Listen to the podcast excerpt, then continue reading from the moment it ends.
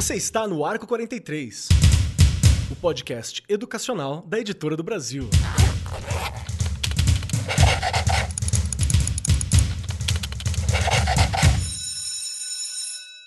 Saudações, saudações para você, meu querido professor, minha querida professora profissional da educação que está aqui presente com a gente hoje, batendo esse papo, pronto para ouvir, pronto para conversar. Eu sei que é um podcast, a gente não consegue ouvir você aqui, mas dá para você ir pelas redes sociais, a gente bate um papo por lá, não tem problema. Seja bem-vindo ao nosso Arco 43 podcast.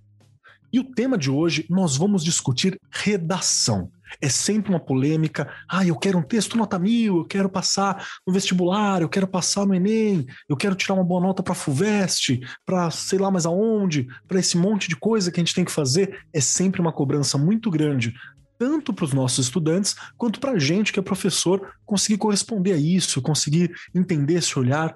Hoje a nossa discussão vai ser uma reflexão. Vamos entender o que, que é essa redação, qual que é a ideia da redação e como que a gente pode utilizar essa mecânica, essas questões todas para desenvolver melhor todo o processo educacional. E junto comigo está aqui Regiane Taveira, aquela que anota mil no Enem e no meu coração, e sei que também de todos vocês, meus queridos ouvintes. Seja bem-vinda, Rê. Tá tudo bem contigo? Como é que você está? Olá, estou muito bem, obrigada, nota mil, adorei, hein? Se eles pudessem ver a minha carinha hoje, o soninho que eu tô, eles iam olhar e falar, hoje não tá nota mil não, ela quer dormir. Tá mil porque tá de férias, aí já ajuda mais. Tá acabando, já tá acabando, mas tudo bem, só amanhã e aí a gente já volta na rotina maluca, às vezes é até melhor, que aí o corpo fica já naquele pique e a gente não fica nessa moleza terrível, que também é necessário necessárias, né? É necessário. A gente não pode negar sim, sim. só se cobrar o tempo inteiro de ter que fazer, ter que fazer, né? A gente tem que ter essa preocupação também.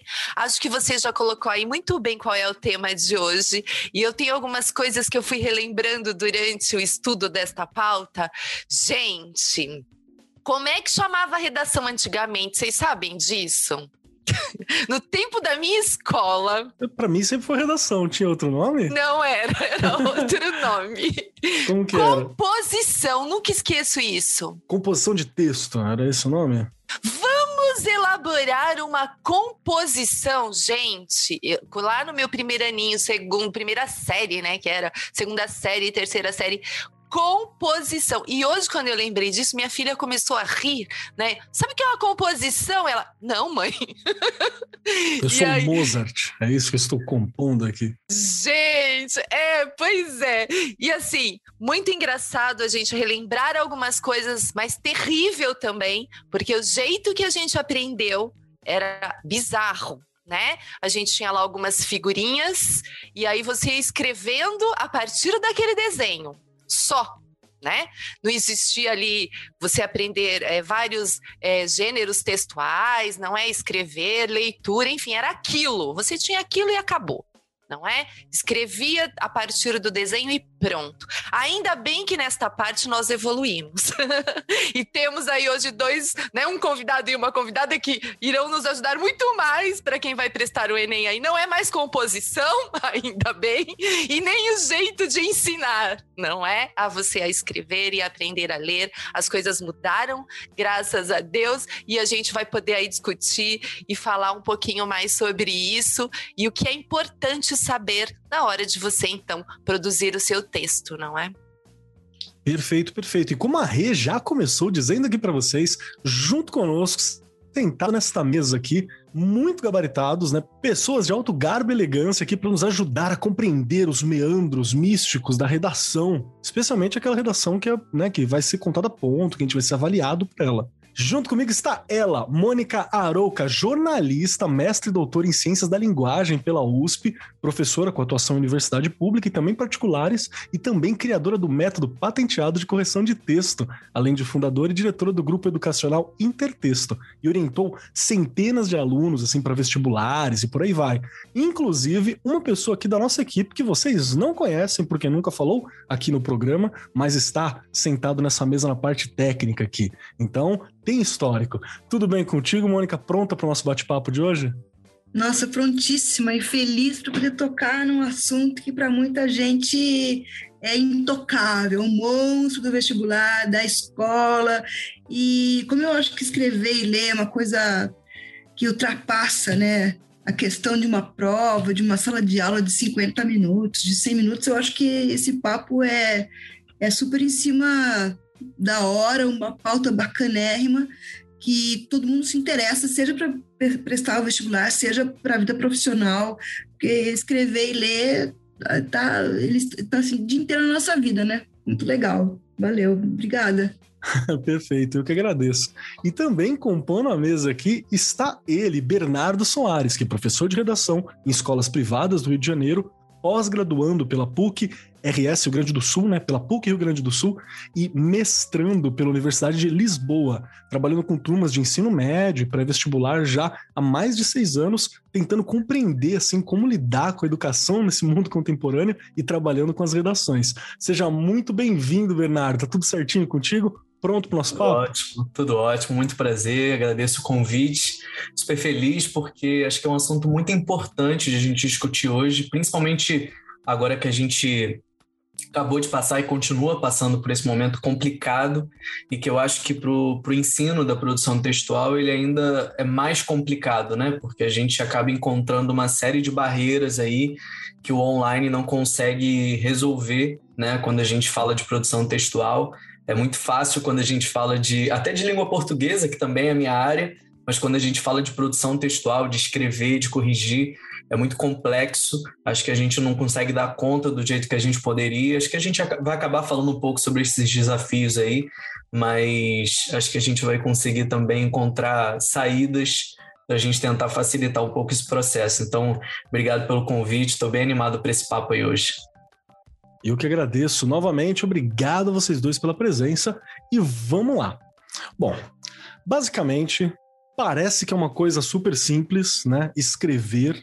Eu tenho uma amiga que ela fala uma coisa que eu acho muito legal, que ela fala assim: difícil foi aprender a ler e escrever. Depois disso, todo o resto eu me viro, sabe? Porque eu pego o manual, porque eu converso com os outros, porque eu tento deixar dica, aí eu me viro. Mas tem aquela questão, né, de que existem os muitos tipos de escritas e todas essas questões. Isso é sempre meio assustador, especialmente pro, pro adolescente, né, que tá na escola, que ainda tá querendo compreender, que tá cheio de dúvidas, que não exercita às vezes tanto um determinado tipo de texto. E até para quem é mais velho mesmo, me lembro como foi complicado encontrar encontrar a linha da, na época que eu estava escrevendo mestrado, né, dissertação sabe, até achar o tom, até eu achar a linha para que, que me comunicava, que estava dentro daquilo que é a linguagem acadêmica.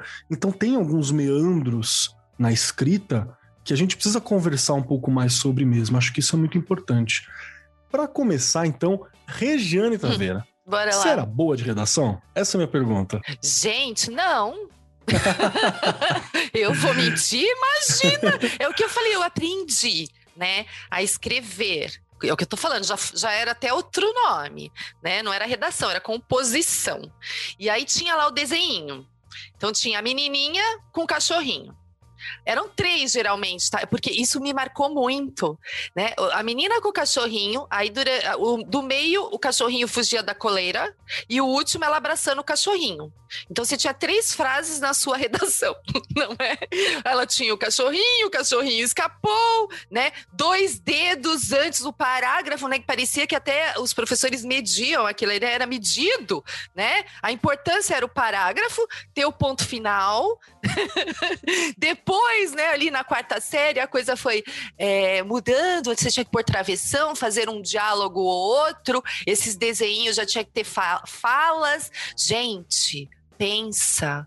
Isso é horrível, porque então eu sofri muito para aprender a escrever, né? E claro que no mestrado, como você colocou, eu já tinha passado né, pelas graduações, por pós, já tinha melhorado um pouco, mas a dissertação realmente foi de matar né? A gente, para você aprender tudo aquilo, rever é, conceitos, é, quebrar paradigmas que existiam na sua cabeça. Gente, é, escrever vai muito além né? Não é uma coisa simples. Por isso que hoje, né, eu, eu sou uma, uma das pessoas que mais brigo, e você sabe disso, pela formação do professor. Porque sim, sim. o mais importante, gente, é começar lá da educação infantil. Não queira que esse menino aprenda tudo no ensino médio. Né? Ele aprende a argumentar lá na educação infantil, quando ele faz parte. Olha aí um tema que nós né, discutimos recentemente, quando ele fala dos combinados da sala de aula. Quando ele pode se colocar naquela sala, ser alguém, poder falar, ser ouvido. Ele já vai aprendendo que argumentar é importante, colocar ali, discutir um ponto de vista. Aí vai para o primeiro aninho, o professor continua nessa pegada, não é? Vai ali naquela parte de trabalhar os contos, mas discutir, não é? Não é só você ler e falar que é aquilo. Não, por que, que existe isso? Por que, que Chapeuzinho Vermelho saiu se ela foi avisada que não era para ela sair? São questões que você vai colocando desde pequeno. Se esse menino passar por um processo desse durante toda a escola, não vai ser uma Regiane lá na frente que vai ter que lutar sozinha porque ela, ela só escrevia a partir de desenhos, não é? Então, olha a importância do processo de ensino e aprendizagem, de leitura e escrita. Gente, leitura. Ninguém escreve sem ler por favor, né? Por isso que o professor lá na educação infantil também tem que fazer leitura todo dia não é? Leitura por prazer, leitura para discutir algo, leitura científica, texto de jornal, não importa, tem texto de jornal que você pode discutir com uma criança de seis anos. Claro que você pode. Né? E aí, quando você chega ali no quarto e quinto ano, você começa a produzir com ele carta de leitor, então são tantas coisas que vão contribuir lá na frente que a gente precisa então pensar neste, nesta escola, né, de educação básica que a gente vem brigando há tanto tempo, precisamos de bons professores, professores o tempo inteiro com formação, formação em serviço, né, passar por uma boa universidade onde cobre dele também a escrita né? Porque na graduação a gente tem mania de fazer aquele TCC ali, a gente nem escreve muito. Vamos ser sinceros. Né? Então, se a coisa for cobrada, ele também vai saber ensinar, porque não é culpa dele. Todo mundo precisa desse, dessa aprendizagem, né? Então, eu acho que tudo começa lá na educação infantil, para chegar lá no ensino médio, e é o que eu estou falando, não ser aí, né, um Keller, uma Regiane, que quando chegou no mestrado, se a gente tivesse tido um outro tipo de escola, talvez a gente estivesse melhor, Keller, não é? Com certeza, com certeza. Eu falo assim que ainda tive algum, algum outro preparo e tal, mas, mas é complicado, né? Porque é. você tem toda a tensão do momento. Mas você me levantou uma questão agora, Rê, que eu, que eu acho que é, que é ótima. Que é aonde que começa o preparo para mim tirar a nota máxima na minha redação, sabe? Porque pode parecer que ah, começa no início daquele ano. Será? E aí eu vou puxar para o Bernardo. Bernardo, a minha pergunta para você vai ser inicial. Acho que essa é boa. Por onde que eu começo para ter aquele objetivo de tirar nota mil na redação? Onde que eu começo para mim ir atrás de uma boa redação? E como que os professores, né, que estão aí acompanhando a gente, já pode começar a investir nisso? É, eu acho que tem uma questão importante que a Regina até colocou, que quanto antes a gente começar a pensar nisso, melhor. Porque hoje existe uma série de, eh, de problemas mesmo que a gente encontra é, devido a, essa, a esses é, obstáculos que a gente vai encontrando durante o processo de aprendizado do aluno. Né? Então, por exemplo, hoje é muito comum a gente encontrar alunos que não conseguem escrever formalmente. A gente está falando aqui de mestrado, mas quando a gente olha para uma dissertação no, no, final de uma terceira série, os alunos hoje não conseguem colocar ponto final num texto porque eles estão acostumados com o texto de WhatsApp. Não tem, né? Por exemplo, que você não coloca ponto final. É, os alunos, por exemplo, hoje eu tenho muitos alunos que chegam à terceira série do ensino médio e não usam as margens do texto, escrevem aquele texto ou justificado uh, uh, ou alinhado à esquerda, né? Porque normalmente é o celular, o celular alinha à esquerda o texto, ou aquele texto no meio, né? E, e isso, quando você olha para a primeira série do médio, quando você olha para um oitavo ano, você entende, hum, mais ou menos. Mas quando você olha para uma terceira série do ensino médio, você se assusta, porque é aquele aluno que não foi preparado para aquilo com o tempo. Ele tem dificuldades porque ele não foi preparado. A gente vê hoje, e, e, e, às vezes eu converso isso com os meus alunos, né? Na minha época de ensino médio, eu não estou muito longe dela, mas na minha época de ensino médio, eu, por exemplo, não errava pontuação, não errava acentuação, não errava separação de sílabas, muito menos por uma formação que eu tive e muito mais pela leitura. Eu, assim, eu costumo brincar com eles que quando eu colocava, eu acentuava alguma crase, por exemplo, na minha leitura tinha um som diferente aquele A, não sei como, qual era a mágica que eu fazia, mas naquela leitura o A tinha um som diferente porque eu já estava acostumado a colocar. E eu não errava. Era, era natural que isso acontecesse. E eu nem sabia direito as regras. Eu fui aprender melhor as regras principalmente as regras gramaticais na faculdade, porque meu ensino médio passou muito por alto nessas coisas. E hoje eu vejo alunos que não sabem separar a sílaba no final da terceira série do ensino médio. Isso é muito comum de acontecer, muito comum. Principalmente nessa era que a gente está vivendo de textão, de, de Instagram, de Facebook, gente já muito adulta e que a gente olha e fala assim, a gente costuma dizer, né, naquela, naquela fala meio preconceituosa, pessoa estudada, pessoa que conhece, é leitora e tal, e que não sabe separar sílaba, não sabe acentuar. Então, existe uma questão que tem que vir de antes, eu acho que isso é importante. Mas eu costumo dizer para os meus alunos que o, começar a estudar redação, e principalmente quando a gente olha para um final de ensino médio, quando a gente olha para uma prova de vestibular, envolve três coisas importantes. Primeiro, naturalmente a teoria. Só que a teoria básica, eu acho que ela já é um bom começo. Por exemplo, quando eu estou dando um curso de redação, é, é, é, muito comum né, que os planejamentos de curso estiquem bastante o curso, porque você tem praticamente um ano para você estudar para o Enem, por exemplo. Então você, às vezes, está em junho estudando ainda a conclusão do texto dissertativo argumentativo. Eu não gosto muito disso. Eu gosto que o aluno, já nas primeiras três, quatro semanas, já tenha o texto todo visto, porque eu costumo dizer que não faz sentido eu corrigir aquele aluno receber uma correção sem ele saber do que, que eu estou falando. Então eu vou apontar assim: ah, você está com problema X na conclusão, e o aluno não sabe o que, que é que eu estou falando. Então eu gosto de adiantar logo isso. Então, para mim, teoria básica é introdução, desenvolvimento e conclusão. Claro que depois a gente vai complementando, mas pelo menos isso é interessante que ele saiba. A gente já tem uma noção de início, meio e fim que vem lá das imagens que a Regiane falou, né? Mas é legal a gente complementar isso para hoje. Depois, claro que a prática é essencial. Eu fico um pouco preocupado, né, quando eu tenho alunos às vezes de cursos de 10 semanas, de 12 semanas, que o aluno chega na semana 8 e não produziu um texto. É importante que essa prática exista, porque é importante que exista uma correção. Aí a gente encontra até as barreiras que eu falei do, dos, dos, dias de hoje, do nosso mundo de hoje conectado, híbrido, em que a gente não consegue ter uma correção detalhada, em que a gente não consegue dar atenção a essa correção do aluno. E a terceira coisa que eu gosto de pontuar é a questão da análise de textos. E aí vem também a leitura como um ponto importante. A gente está lidando hoje com, com um vestibular, principalmente, que é muito formatado né? Eu acho que, que isso é importante de a gente pontuar, assim, a Mônica com certeza vai concordar comigo, porque essa é a tristeza de quem trabalha nessa área, que é um vestibular totalmente formatado, você sai dele e você não sabe escrever outra coisa que não seja uma dissertação, né? Eu tenho ex-alunos que me mandam mensagem, professor, eu preciso fazer uma resenha na faculdade, como é que eu faço? Eu não sei fazer. Professor, eu preciso fazer um, um, uma, uma outra dissertação, não sei fazer. Como é que eu faço isso?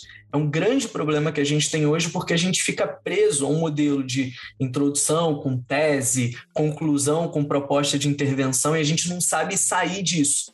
Né? Mas essa análise, pelo menos para a prova, eu falo isso para os meus alunos: olha, cara, eu vou ser prático, não vou dar fórmula, porque eu detesto essas coisas, mas o cara que vai corrigir sua prova, ele precisa encontrar X, Y Z. Se você fizer isso, eu acho que você vai bem e você precisa ir bem para passar. Depois a gente resolve os outros problemas. Então, eu acho que a análise de textos exemplares, né, ou de textos nota mil, principalmente, é muito importante nesse processo para você ver o que fazer, além de saber o que você está fazendo que está errado, né? Então acho que esse é um bom é um bom começo, assim. Eu não sou o maior fã de a gente começar a falar disso lá na primeira série do ensino médio, olhar para Enem, na, eu, eu, eu sempre falo assim, olha, é, você pega aí um segundo semestre ou a segunda metade do segundo semestre da segunda série, beleza, vamos falar de Enem? Pode começar a pensar alguma coisa? Ótimo, perfeito. Mas do primeiro semestre para trás, para as outras séries, não é tempo de a gente falar de redação de Enem. a gente pode falar de argumentação. Eu mesmo, por exemplo, eu tenho este ano turmas de segunda série do médio e eu falei com eles de debate. A gente fez debate em sala. É, eu mesmo debati um filme para gente, a gente escolher um filme que a gente gostaria de assistir numa próxima oportunidade em que a gente pudesse ver um filme em sala. Eles me ajudaram a escolher, a gente colocou os prós e contras. Então eu estou aprendendo a argumentar com outro gênero, para lá na frente, quando eles souberem, precisarem fazer uma dissertação, eles terem a, a, a ferramenta para isso, porque o processo é o mesmo, só muda o jeito de escrever. Então acho que a gente consegue consegue também trabalhar isso de outra maneira sem ser só pensando na palavra Enem que assusta tanto, né? Como a Mônica falou, que, que, que gera esse, esse susto, né? Esse medo. Então, acho que esse é o básico, assim, conhecer a teoria, praticar e olhar para o que está certo. Acho que esses são os pontos importantes aí. Nossa, eu já, eu já adorei, assim, logo de cara, porque também já consigo consigo me situar o que, que eu, por exemplo, como professor de filosofia e de história, posso ajudar a fazer. Né? Textos para se ler, coisas para se olhar, questões para se defender, para se trabalhar em cima. Isso é algo muito legal. E, e para você, Mônica, fala para mim, por onde que eu começo ali, né? Quero, o foco é aquela grande redação mil. Qual que é o começo? Qual que é, o que, que é esse preparo para a redação? Olha, o Bernardo já falou bastante coisa importante, e eu, eu acho assim, olha, eu vou pegar alguns ganchos legais. A Ria falou assim, olha, na minha época era composição, na minha não existia aula de redação, não existia, era gramática. O pessoal falava o seguinte, vocês vão fazer uma, uma escrita aí, um texto, pega um tema aí, Brasília, fala sobre Brasília. Então, pode ser amarela, pode ser o carro, pode ser o é, estado, Brasília, pode ser o Distrito Federal. Pode né? Ser... A minha Brasília amarela. e a gente olhava com aquela, aquela cara de ué, né? Então tá bom, vamos escrever qualquer coisa. E aí tinha uma, lá uma nota, e como o Bernardo falou, o que me fez é, ser uma aluna diferenciada em redação foi o fato de eu, eu, eu lia muito, eu lia tudo. E na minha época, se, por exemplo, a pessoa passava com um vendendo livro na porta da, das casas, enciclopédia. E aí meu pai comprava, assim, aquele, sabe, fardo. Então, eu adorava, meu tempo era, era ler.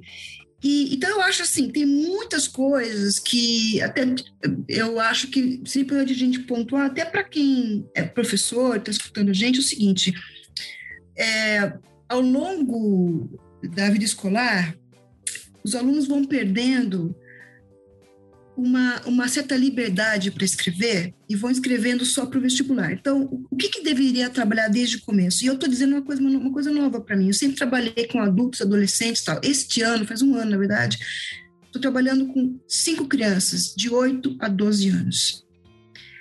E para mim tem sido uma aventura maravilhosa no sentido de que eles estão me abrindo um olhar, um olhar de descoberta mesmo. E eu vou contar um negócio parece uma loucura. As minhas crianças, as minhas crianças, meus alunos, eu formato redações para eles como se fosse Unicamp. Ah, o que, que é isso, Mônica? Olha, bom, imagina que você vai escrever uma bula de remédio, que a Unicamp é o único vestibular que desautomatizou a redação. É, então, assim, o que, que eu fiz com os meus alunos? E eu tive, graças a Deus, essa oportunidade de montar a minha própria escola de redação. Então, tudo que eu achava que estava errado nos lugares, eu fui colocar na minha escola. Então, assim, é, os alunos precisam, para poder ter uma nota mil, no final ali do ensino uh, escolar, ali, protocolar, aprender, como o Nando falou, a trabalhar uma escrita criativa. Então, eu acho que para poder ter uma nota mil, precisa, primeiro, é, quebrar essa ideia do protocolo. O que, que eles querem de mim? Eu tenho que fazer assim, ah, eu tenho uma tese, ah, aí eu tenho, como é que eu completo o primeiro argumento, segundo argumento? Eu sou muito contra professores que ensinam assim, primeiro argumento, o segundo argumento. E eu trabalho muito com lógica, silogismo e sofismo com os meus alunos. Eu trabalho com literatura, eu trabalho com redação ligada à filosofia, à história, à sociologia, à geopolítica, sempre. Então, eu acho importante os alunos entenderem, para eu escrever primeiro eu tenho que me sentir um autor de texto, não um reprodutor de ideias. E a maioria das pessoas se sente um reprodutor de ideias. Eles às vezes copiam. Eu vou dizer uma coisa bem assim, banco de palavras. Em primeira análise, em segunda análise, ademais, então eles não sabem usar o conectivo. Não sabem sequer o que é uma refutação. Eles acham assim, olha, se eu falar a palavra embora, ainda que, eu vou estar negando, tem que cair em contradição? Não, você está abrindo uma concessão. O que, que, é uma, o que, que é uma ressalva? É um escudo ali que te protege de contra-argumentações imediatas. É o impor do judô. Ah, luta, isso aqui lá. Deu um segundo, o cara... Acabou, acabou, cadê? Acabou a luta. Porque a pessoa não sabe o que é um texto, ela está reproduzindo formatos, reproduzindo, olha, uma lista de conectivos para você e você vai inserir ali, tá bom? Dar um banco de palavras, seu aluno é, um, é quase um autômato, sabe? Então, é, primeiro, seja um autor de texto. Outra coisa, não necessariamente nota mil, nota mil, né? Porque parece que nota mil é perfeita. Tem essa também, é verdade. Eu vou dizer um negócio, depois, depois se você quiser aí, Marcos, aí, pessoal aí, ver o que se eu tô passando. não, pode mandar, manda aí. Aí do limite. É, assim, eu acho que assim, essas redações, é, é, é, os, os alunos são muito levados a, a pensar dentro de uma caixinha, sabe? É, o que, que o professor quer de mim? Que que, que, será que o governo vai ficar olhando o que eu estou escrevendo? É, medo de escrever a palavra favela, a palavra preto, a palavra pobre. Não posso escrever. Então, já começa com podar os alunos ali. Né? É, outra coisa, parece que existem dois formatos na, na escola: é, é Enem e FUVEST. Existe outra coisa. E eu acho que eu, uh, eu não concordo com as notas mil do Enem. Tem, tem, tem provas do Enem nota mil que eu vou dissecando com os meus alunos em sala de aula e vou dizendo, tá vendo que não é nota mil? Primeiro que muita gente corrige o Enem por baixo. Desculpa, gente, é o que eu acho. É minha opinião sincera. Às vezes a pessoa tira mil no Enem vai tirar cinco na FUVEST, quatro na Unesp, sabe? Vai zerar no Unicamp. Então, primeiro que assim, cada, cada prova é uma prova. Eu acho que é importante notar isso. Uma vez eu critiquei uma aluna na nota nota mil, que começava com a Peppa Pig e metia Goebbels no segundo parágrafo. Fantástico, hein? Isso, que habilidade. isso, isso tá lá. Eu, tá ali, tá ali, tá ali, tá escrito, não tô, tô inventando. Aí, peraí, de, de, de onde vem o tiro? Sabe? Então, às vezes, eu acho que algumas notas mil, a gente precisa desmistificar um pouco isso, porque às vezes, sabe, é, parece aquele gnu tomando água ali no, na, na pocinha de lama, daqui a pouco vem um, um jacaré. De onde veio esse jacaré? Olha, não era bem assim, hein? não era bem nota mil assim. Então, acho que a primeira coisa, você tem nota mil, você tem que estudar a teoria, como o Bernardo falou, e tem que praticar, e tem que ler, e tem que achar. Eu sou, eu sou autor de texto, eu não quero reproduzir ideia, eu não quero banco de palavras. Eu quero poder conversar com meu professor. Professor, não é só nota que eu quero. Eu quero ver como é que anda o meu pensamento. Né? Que livros que eu devo ler? Que autores? Porque outra coisa importante, gente, eu não quero me alongar muito, mas eu já vou me cortar.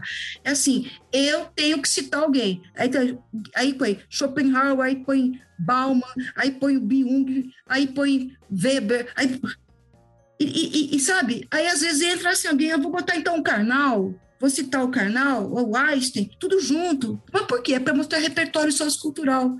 Aí, tem, aí o professor tem que dizer, alto aí, onde você aprendeu que isso é argumentar? Você entende que existe uma lógica? Existe um projeto de texto? A, pergunta, a primeira pergunta é a seguinte, aonde você quer chegar? Porque não é de onde você vai partir. Eu acho que isso é o grande negócio. Se a gente tivesse que dizer assim, ah, qual é o pulo do gato para uma boa redação nota mil, nota máxima, se é que isso existe, né? é, porque eu acho que um bom texto não necessariamente nota mil. É, eu acho que é dizer o seguinte: aonde você quer chegar? Para você chegar onde você quer, você vai partir de onde? Eu acho que aí você traça um caminho e você tem um projeto de texto. Não é um montuado de palavras que você que vai fazer a boniteza. Ah, eu quero escrever difícil, quero escrever bonito. Não, não é isso. Ninguém quer isso de você no vestibular, não é. O que quero de você é que você tenha uma reflexão sobre um problema é, é, é, humano. É isso. Então, acho que se você começar a pensar pela lógica, aprender o que, que é argumentação, lendo autores, conversando com vários professores, que nem, Keller, você, você tá na, na, filosofia, na história. Não existe fazer um texto sem pensar filosofia, história. Não existe isso. Concordo. Eu acho que é por aí, desculpa se eu me alonguei. Imagina! Não, não, eu achei, eu achei incrível, assim, porque é muito das, das questões que nós, professores, temos, mas que já estão nos alunos também. Sim. Você vai conversar com muitos estudantes, boa parte, é, especialmente aqueles que já estão se preparando para isso, perceberam algumas das coisas, né? Perceberam que decorar uma determinada fórmula vai dar uma certa segurança para ele fazer aquela, aquela atividade específica, né? Porque ele vai já com a mira para um local, mas entende a, o, o quão útil é essa fórmula fora daquilo. Né? Não, não, não serve para tantas outras coisas. Então percebe que, que, que se a gente for pensar o ensino, obviamente, de uma maneira geral, né, holística, ensino para a vida, não está rolando exatamente assim quando a gente fala sobre, o, sobre a, a construção de texto, né, a construção de redação. Regiane, o que, que, você acha? Tô então, imagina, duas falas aí maravilhosas. Né? Vou puxar uma do Bernardo aqui primeiro e já já vou puxar uma da Mônica. Palavras que tem que ficar na cabeça da gente. Manda. Quem lê né? Que o Bernardo estava falando da questão de ler, que ele lia muito, que ele lê muito, e que aí ele nem tinha dificuldade na hora de pensar ali em estruturar uma frase, uso crase, não uso crase, o que, que eu vou pôr aqui? Gente, quando a gente lê, não é? Você tem ali, você está observando a língua portuguesa, mas na verdade ela é em funcionamento. Ela está funcionando. As palavras ganham vida. Quem aprende desde sempre que a leitura é importante, ela vai ter sempre isso. Tá tudo em funcionamento ali na cabeça dela. Então, quando ela vai escrever uma frase, ela lê, ela lembra. Bom, em tal livro, é, né, que eu li ali, tinha tal coisa. E ele vai usar na escrita, ele lembra daquilo. Então, já voltando aí, eu vou para a palavra repertório que a Mônica usou. Como é que eu vou ter repertório? Só no ensino médio? Gente, durante toda a educação básica, para eu ampliar, para eu conseguir ampliar, né, os diversos tipo, tipos aí de gêneros textuais, é desde pequeno. Né? E quem vai ler para mim? Vamos falar das nossas escolas aí da periferia. Pai, mãe, avô, tio, tem tempo? A gente sabe, Keller, da realidade? Não. A escola tem um papel fundamental nessa leitura e fazer com que essa criança ame ler. Ai, mas ele ainda nem escreve. Ele não escreve, mas ele precisa de um monte de coisa na cabeça dele para ele aprender a escrever. né? Eu falo que é a mágica. Né? Se ele já escutou, se ele já lê, se alguém já leu para ele. E quem vai fazer isso? Professor e professora. Não é? E ler bem né? Porque eu já brinquei aqui também, e os professores, eu às vezes recebo muita coisa aí durante os, né, as semanas por conta do podcast. Credo, gente, você fala mal de professor? Não! Eu sou professora, tô né, aí há anos nessa rede. Professor tem que saber ler. Se eu vou ler para o meu aluno, para minha aluna, eu não posso chegar lá e falar: o Keller hoje caiu do balanço. Meu Deus do céu, vou sair correndo daquela sala, não quero. Né? O Keller caiu do balanço, e aí, sabe? Saber ler. A gente tem que saber. Nós temos coisas na nossa profissão que a gente precisa fazer, saber fazer, para aguçar essa criança na leitura. Se ela adorar ler, se ela gostar, se ela pegar gosto pela leitura, ela vai escrever bem. Né? E não adianta falar para o pai e para a mãe que, gente, a gente sabe da nossa realidade, o pai e a mãe é analfabeto. E aí eu mando, olha, leia com seu filho porque ele está precisando treinar a leitura. Gente, parou. Né? A escola tem a sua a sua função e a gente sabe da nossa realidade e a gente precisa prestar atenção nessa realidade para que a gente faça com que este aluno, seja ele de qualquer classe social, chegue lá no ensino médio e consiga concorrer com qualquer outra criança, não é? Que a gente sabe muito bem. Quem vai bem? Infelizmente. Quem tem um poder aquisitivo melhor e consegue estudar numa escola particular a vida inteira. E boa, hein? Porque não adianta ser essas né, que tem aí escola particular que não adianta. Então, mas a escola pública tem que pôr a sua cara e fazer né? E, e fazer acontecer, porque é possível. A gente sabe disso, é possível. Não, eu gostei pra caramba da, da, das falas, porque é justamente. A gente está conversando aqui desde há bastante tempo, acho que pelo menos desde o começo dessa temporada, a gente está falando muito sobre a escola que nós queremos, especialmente porque a gente está num momento de crise, né? E assim que as aulas voltarem mesmo, como já estão se encaminhando para voltar ao longo desse tempo, é, a gente vai ter um prejuízo para ir atrás, que é um prejuízo histórico, né? Um prejuízo gigantesco, é um prejuízo único. É, tem coisas que precisam ser mudadas porque a gente percebeu que não se encaixa. Então, muito das nossas discussões são também o projeto da escola que eu quero, né? Do que, que eu quero para amanhã? Que escola é essa que eu preciso construir? Que escola é essa que os colegas professores precisam lutar para a construção, né? Mônica, o que, que você acha? Estamos tá, tá viajando muito, Mônica? Me ajuda aqui. Não, eu só queria fazer um, uma, uma, uma, ligação com o que Rê falou, que eu acho super legal. Você deve, por favor. É, não só eh, me importa muito a questão das escolas das periferias, das faltas de oportunidade que as pessoas têm, como também me, me incomoda muito quem tem dificuldade de ler, quem tem dislexia, quem tem, por exemplo, áudio, é, é porque as pessoas esquecem, principalmente na questão online, como o Bernardo falou, me angustia, porque eu sei que, por exemplo, é muito importante que os professores trabalhem com audiobook, porque quem tem dislexia é preciso ouvir às vezes a leitura, a gente não precisa entrar nesse mérito, mas é só para deixar aqui um, um dia para a gente discutir sobre isso, como ensinar quem tem dificuldade de aprendizagem. O Bernardo é, também, vocês devem é, perceber como a gente, como professor, às vezes não consegue trazer esse aluno. E, e assim, parar com essa indústria do laudo, né? O laudo tem TDAH. Eu tenho TDAH, falou, beleza? É, se entende? A gente precisa começar a fazer, eu acho. E outra coisa, começar a pensar que existe um projeto para acabar com a figura do professor. Essa coisa do homeschooling, essa coisa de a gente começar a falar, a pessoa vai ensinar dentro de casa. Isso não é. Olha, o Marx falou uma coisa, que ela falou assim: olha, que escola nós queremos? A escola que nós queremos é um professor, um aluno na sala de aula. Esse espaço de convivência, esse espaço do livre pensamento eu acho que a gente também, um dia, não sei se hoje, sei lá como é que vocês querem pensar isso, não quero uh, tumultuar, né? mas eu acho que tem que pensar. É, é, é, existe um, as pessoas querem escola ainda? É, é, o que querem? Né? Como trazer esses alunos para poder pensar?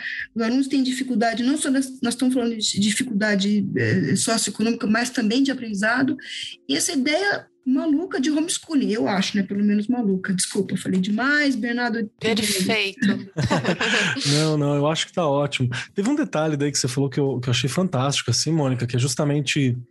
É, a gente está falando de leitura, óbvio que é importante leitura de texto, né? A gente está falando de texto real, mas existem outras formas de leitura também. Quando você fala sobre os audiobooks, tem uma discussão recente que eu tive com um colega sobre isso mesmo, que precisava a gente ter um investimento maior, uma, discussão maior. Porque a gente tem coisas técnicas, né? Por exemplo, sei lá, dá para você pegar o, o texto do Harry Potter e você passa por aqueles leitores né, mecânicos, né? Que fala: quando a cobra passou rápido por ele, Harry poderia jurar né? Tá tudo bem. E tem a, a, a, leitura, por exemplo, que o Ícaro Silva fez recentemente do, do, do audiobook, é incrível, né? Quando a cobra passou rápido por ele, Harry poderia jurar que uma voz baixinha, sibilante, tinha dito: Brasil, aqui vou eu. Sabe? Tinha uma coisa. É diferente para quem tá falando sobre essa questão de leitura, né? Mas vamos lá. Bernardo, já estamos viajando aqui, mas tudo isso eu acho, eu acho que faz parte mesmo da construção porque é o que vai dar repertório, é o que vai dar olhar, é o que vai dar discussão, é o que vai montar a capacidade né, do, do, do nosso adolescente lá, do aluno, para entender e para construir o texto dele. Tô viajando muito? Fala, se a gente estiver viajando, fala, Bernardo, por favor. Não, não. É, eu até, sobre essa coisa do, do audiobook que a Mônica falou, eu estico essa discussão pro, pro que a gente está fazendo, podcast. Eu amo indicar, os meus alunos, eles já não aguentam mais me ouvir falar em podcast. eu entro em sala e falo assim, não, cara, porque, assim, eu moro no Rio de Janeiro, que assim como em São Paulo, a gente tem o problema do trânsito. Então eu tô indo pro trabalho, eu tô ouvindo podcast. Eu, eu, eu, vou ouvir música, eu boto um podcast que eu salvo antes de sair de casa, vou ouvindo papo, vou ouvindo alguma coisa. Chego em sala, acabo discutindo essas coisas com os alunos, pontuo algum, algum uma coisa, os alunos passam a ouvir. É, recentemente a gente começou a conversar sobre, a gente voltou a um papo sobre violência contra a mulher e aí eu indiquei para eles um podcast do o Praia dos Ossos, né, que é um podcast importantíssimo é, que discute o caso da Ângela Diniz, né, e tudo mais e fala sobre violência contra a mulher. E tal. Eu indiquei, meus alunos ouviram, adoraram. É, série, filme, é, porque existe essa coisa do repertório, né, que até voltando amarrando essas questões que assusta um pouco. A gente acabou de passar aqui no Rio, agora no domingo, pelo vestibular da UERJ, né? O vestibular da UERJ que era para ter acontecido em junho e em dezembro do ano passado, né? Ele foi adiado, virou uma prova só, aconteceria em fevereiro, foi adiado novamente, aconteceu agora, 18 de julho, um vestibular, uma prova única, né, de é, questões objetivas e de redação. E a UERJ já faz alguns, acho que faz três ou quatro vestibulares, que a UERJ começou a cobrar, o que eu acho interessantíssimo, a leitura de um livro para fazer tanto o exame de qualificação quanto o exame discursivo. E aí, este ano, o exame de qualificação cobrou O Triste Fim de Policarpo Quaresma, que é um livro mais classicão e que a gente já encontra algum tipo de resistência, os alunos não são muito fãs desse tipo de leitura. E para a prova de redação, foi cobrado talvez para mim um dos melhores livros que a gente tem em mãos, que é o 1984, uma leitura incrível para a gente fazer. E, e, e, a gente encontrou um desafio muito interessante porque a gente ficou o quê? Um ano e meio falando sobre o mesmo livro. Não tinha mais o que fazer, não tinha mais tema para produzir, não tinha mais absolutamente nada para produzir, né? Para escrever. É, e aí a gente, a gente encontrou um desafio muito interessante porque aquela estrutura pré-formatada já não era mais pauta da sala de aula, porque não tinha mais o que dizer. E aí, o que, que a gente vai fazer? E aí eu fiz o que eu amo fazer, que é discutir. Aí você coloca um assunto em pauta, você discute esse assunto, e aí a gente entra nessa questão de repertório, né? Eu me lembro que várias vezes já aconteceu de eu receber uma redação corrigida, uma redação feita para eu corrigir, e aí o aluno vai lá e me coloca uma frase, entre aspas, de três ou quatro linhas. Aí eu só coloco uma setinha, assim, quando eu ganho uma intimidade com os alunos, eu me permito parecer grosseiro, mas para o aluno que me conhece eu não estou sendo. Justo. Eu boto uma setinha e falo assim, você vai se lembrar disso na hora da prova? Por que você não vai? Porque em sã consciência, ninguém tá lendo um livro, aí fala assim: ah, que frase linda, vou decorar para eu usar alguma vez na minha vida. Ninguém faz isso. ninguém anda pela rua citando frase do Paulo Freire, citando frase do Nelson Mandela, citando frase do Gandhi. Ninguém faz isso. Agora, eu leio um Paulo Freire, eu conheço as teorias dele, eu posso aplicar essas teorias ao meu texto.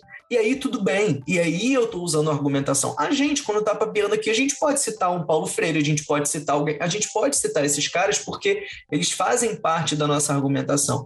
Mas hoje, eu costumo dizer isso para os meus alunos: repertório é tudo que a gente tem no nosso dia a dia. É um podcast que a gente ouve, é uma série que a gente assiste sim. Eu me lembro que uma vez eu estava em sala, numa turma de pré-vestibular, eu estava falando de introdução. Aí eu estava falando para eles assim: é, não, porque a introdução é realmente uma parte muito chamativa. Você está lidando com um corretor que naturalmente está cansado daquelas leituras, ele está lendo vários textos que são, sim, em grande parte, muito fracos. Então, ele quer algo que chame a atenção. Isso é óbvio, a gente está falando de vestibular, a gente tem essa estrutura para reconhecer.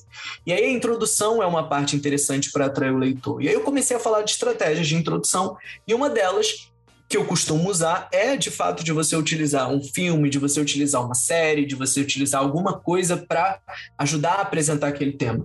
Aí eu me lembro que um aluno levantou a mão lá do fundo, tem sempre aquele aluno formatado, né? Aí ele levantou a mão e falou assim: professor, não concordo. Aí eu falei assim: por quê, meu filho? Aí eu já sabia o que ele ia falar. Ele falou assim: não, porque eu acho que citar uma série, citar um filme, é algo muito pop. Eu acho que o ideal seria citar um filósofo, seria citar um sociólogo. Aí, nesse dia, um ex-aluno tinha ido me visitar. Aí falou assim: professor, posso assistir sua aula? Eu falei, claro, cara, senta lá no fundo, assiste lá. Aí, no meio da aula, ele levantou a mão e falou assim: professor, deixa eu, eu contar uma história. Eu falei, fala. Não, você sabe que eu tô fazendo medicina, tô estudando medicina hoje. E ano passado eu fiz Enem, eu tirei 980. Falei, pô, cara, que legal. Pô, você sabe, né? 980, alguém tirou mil. Aí ele, pô, o tema foi desafios da formação educacional de surdos no Brasil. Eu falei, sim. Aí, então, eu me lembro de que eu fiz uma relação com aquele filme, livro, O Extraordinário. Falei do menino que na sala de aula é excluído pela maneira como ele é diferente, tal, não sei o quê. Aí eu só olhei e fiz aquela cara de jura?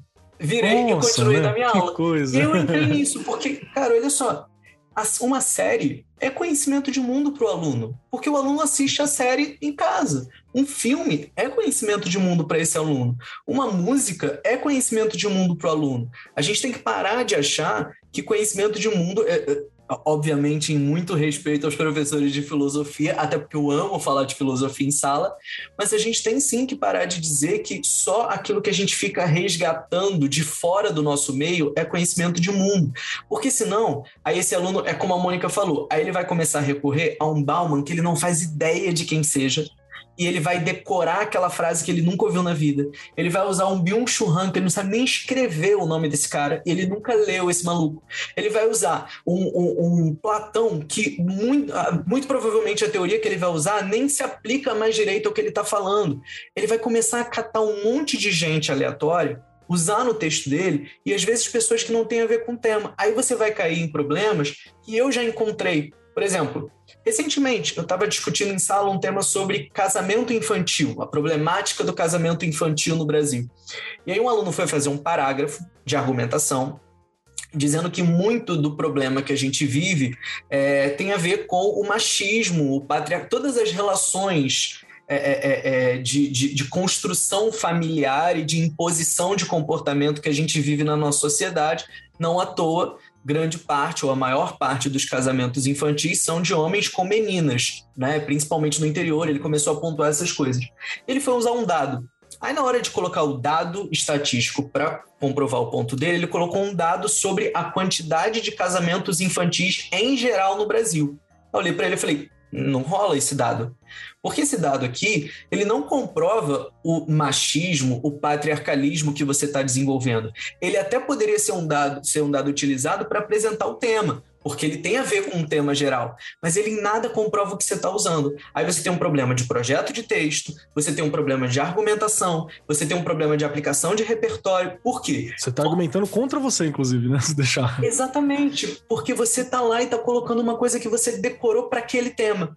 Né? E aí, o que eu falei da UERJ foi isso, porque a gente encontrou um desafio, porque a UERJ, assim como o FUVEST e tal, é uma grande crítica a esse uso excessivo de repertório. Quando o coordenador de vestibular da UERJ vai falar, vai fazer uma palestra, a primeira coisa que ele fala é desse negócio do repertório. Primeira coisa, primeira coisa. Porque, de fato, a gente. A nossa redação virou uma enciclopédia né? E aí é o que a Mônica falou: quem é o autor dessa redação? Porque muitas vezes parece que é a gente justificando a fala de um pensador e não o pensador justificando ou comprovando a nossa fala, porque a gente entrou nesse método. É claro, e aí para eu não me estender, é claro que a gente tem que entender, e eu acho que, que, que todo mundo entende, que a gente está lidando com um vestibular que tem uma proporção muito grande e a gente precisa, de alguma forma, formatar essa prova para facilitar o processo de correção. Eu acho que é por aí que a gente passa, não tem jeito. Então, infelizmente, a gente vai ter sim que inventar regra de uso de conectivo, a gente vai ter que inventar, no caso da correção, né? E aí os professores acabam respondendo a isso. Uma proposta de intervenção que tem que ter cinco elementos, tem que ter os elementos X, Y e Z. Não tem jeito, porque isso facilita o processo de correção. Para não ficar subjetivo demais, né? Um processo de correção. Entendo, entendo.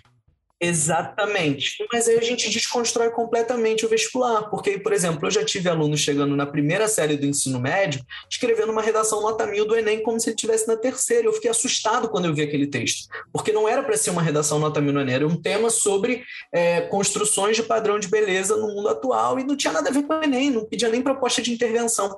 Então, é, é, essa coisa do repertório, ela cai aí, né? Eu, eu, já encontrei alunos que botavam repertório na introdução, no desenvolvimento na conclusão. O texto era uma enciclopédia, era, um, era uma barça. E não é isso que tem que ser. Aí é o que a Mônica falou. Aí na introdução, o garoto vai fazer uma menção ao poema do Drummond, na, no desenvolvimento 1, um, uma ideia do Marx, no desenvolvimento 2, o, o, o, cara vai botar, sei lá, um, um exemplo do nazismo alemão, e na proposta de intervenção ele vai usar Paulo Freire. De onde que saiu isso? Onde é que essas coisas se interligam? E faltou, faltou Peppa Pig. Exatamente, é, faltou Peppa Pig. É o Frankenstein, né? É uma coisa. É horrível, né? E ele tem assim: por que, que minha conclusão não está saindo? Ora, porque as ideias não estão concatenadas. É, eu acho que a gente tem que dizer isso muito claramente para os alunos. Isso, isso, é um negócio que o Bernardo falou importante. Por que será que o Unicamp está pedindo sobrevivendo no inferno do, dos racionais? Né? E, e aí, é, isso também é repertório, né? Bernardo. Então, super legal usar, usar todas essas, essas ideias de, de série. Acho, acho, nota, acho nota mil. Não, eu, eu adorei. Eu, eu só posso concordar também, porque eu entendo, né? Que a, questão, a gente entende, né? A questão do Enem é uma cobrança, virou um, um, um um rito de passagem. Muitas vezes é uma das poucas formas de ascensão social de vários alunos, né, de várias famílias, que é a chance de entrar numa universidade de uma forma que você não teria como entrar. Tudo isso a gente compreende, mas é justamente porque a gente está pensando numa educação que ela seja para além do, do, das provas, né? Seja uma educação que ela seja para além daquilo, uma educação que construa um processo de comunicação, que construa um processo de percepção, que construa cidadão. Senão a gente não está fazendo o trabalho direito, né? A gente está só preparando uma, um, um, tipo diferente de, de abelha operária ali, que ao invés de trabalhar na indústria, né, vai ser uma abelha operária na medicina, vai ser uma abelha operária, né, no, na arquitetura, né, no, né, nessas questões. Então é é aqui que eu acho que está o ponto. E aí eu tenho uma questão. Eu vou primeiro abrir para a Rê essa questão. Porque eu me, eu fico, eu me sinto, eu não Tô sou professor de redação. Aqui. É, eu não me sinto, não sou professor de redação, né? Também não. Mas eu me sinto numa cruz da espada. Eu falo, o que, que eu faço na hora de dar minha aula, né? Porque, porque eu fico, eu, eu tenho que ir mais para esse lado, eu tenho que ir mais para aquele lado, para que lado que eu vou? Regiane, você que já atuou como coordenadora, que já atuou como diretora, como vice-diretora, como professora, como você ajuda ali a acalmar a minha a minha a minha a minha, a minha insegurança aqui que deu como professor, sendo que eu nem dou aula inclusive da questão de redação. É, pensando ali que eu tenho é, experiência um pouco, né? Que eu falo que ainda tenho muita coisa a aprender. Pensando nos pequenos, que eu fico o tempo inteiro batendo na tecla enquanto escutei a Mônica, o Bernardo falando, eu vou fervendo aqui, né? O que, que eu quero dessa criança? Que ele pense, gente. Tem que saber pensar, meu Deus, só Boa. pensar, né? E como é que eu vou fazer esta criança pensar? Pense, e, e voltando ali mesmo, né? Vou falar do primeiro, segundo ano, terceiro ano, dos anos iniciais. Lembrar que a oralidade é um conteúdo. Ela tem que ter planejamento, organização. Quando eu ensino, né? Vamos discutir tal assunto. Então, nós vamos falar hoje aqui é, da, de peixes, né? Dos diferentes tipos de peixes, não sei o quê. Se meu aluno já falar, meu signo é peixes, ele já saiu do meu tema. Isso falando de criança, de primeiro aninho, tá? Oralidade é um conteúdo faz parte, precisa de planejamento. Eu ensino isso na escola. Eu vou iniciar um assunto e vou terminar falando daquele assunto e eles vão discutir, falar sobre, mas é aquele assunto. E eu também tenho que saber puxar. Lembrando da minha parte de coordenação que você colocou, Keller, que eu já comentei muito aqui, desta coisa que eu tinha na minha cabeça de assistir uma aula, combinar com o professor e com a professora, não estava ali supervisionando, não era gerencialismo, não era isso que eu queria, era poder discutir depois da aula e falar no que eu posso te ajudar. E, e eu aprendi isso na sua aula. E aí a gente montava uma aula junto e eu voltava na sala para a gente dar aquela aula ou outras, porque às vezes de uma aula a gente conseguia destrinchar mais cinco ou seis. Mas a oralidade, e elas vão lembrar disso, que eu sei que eu tenho alguns professores e professoras que escutam ainda lá da, que escutam da escola, a oralidade era o conteúdo mais difícil. Porque a criança ela te puxa para outros caminhos e a gente tem que ensiná-los a seguir aquele, tem foco. E se eu vou ensinando isso ali desde sempre, desde que ele está na escola, quando ele for quando ele aprender a escrever, quando ele tiver que estruturar um texto, produzir algo, ele não vai fugir. Porque ele vai saber que ele tem que falar daquilo. Olha a importância de uma coisa que parece tão pequenininha, e que tá lá no tá na BNCC, hein, gente? Oralidade. né? eu come, eu, é, é o começo de tudo. Então, é aos pouquinhos que ele vai depois né, adquirindo a questão da escrita, linguagem formal, informal, o que eu vou ler, o que eu não vou ler, mas o começo é como eu falo e eu vou falar sobre uma coisa e não posso fugir daquele assunto. Muito bom, muito bom. Eu não, eu não tenho como, como discordar, assim, e, e eu acho que me dá uma certa, uma certa calma, né? Mas eu quero ouvir o especialista. Vamos lá. Mônica, socorro. Como eu dou aula, então? Me ajuda aqui. Eu sou o professor que estou ouvindo e quero trabalhar a redação. O que, que eu faço? Olha, acho que ele disse uma coisa que eu acho que é, o, é, o, é uma das coisas mais legais que já escutei essa semana. A, a gente tem que fazer perguntas. Perfeito. É, o, que, que, eu quero da minha aula? O que, o que é aula para mim? O que, que eu quero desse, dessa criança? O que, que eu quero desse jovem? Eu entendo o contexto em que ele vive. é, é, dar aula mudou da maneira como eu aprendo? O que, que é hoje uma boa aula? Eu acho que a gente tem que se fazer perguntas. E o conteúdo é significante, né? E a gente faz pouca pergunta como professor. E muita gente já está, por exemplo, muito tempo em sala de aula, está cansado, sabe? Então, não sai da sala de aula. Velho, sai da sala de aula. Perfeito. Sabe fazer outra coisa, vai dar consultoria para a pessoa, sei lá, mas não fique ali com aquele teu aluno. A outra coisa importante, assim, é, a gente precisa continuar lendo, a gente precisa continuar é, encontrando o que, que, as pessoas estão fazendo e, e, e, eu acho que a gente tem que começar a, a, a rever uma série de posturas, avaliação. O que, que é uma boa avaliação? Outra coisa importante, a gente, a gente precisa só trabalhar com redação e nota a gente trabalha com elogio com essas crianças. Bem lembrado. Vou dar um exemplo. Olha, eu tentei, né? O aluno tentou e errou.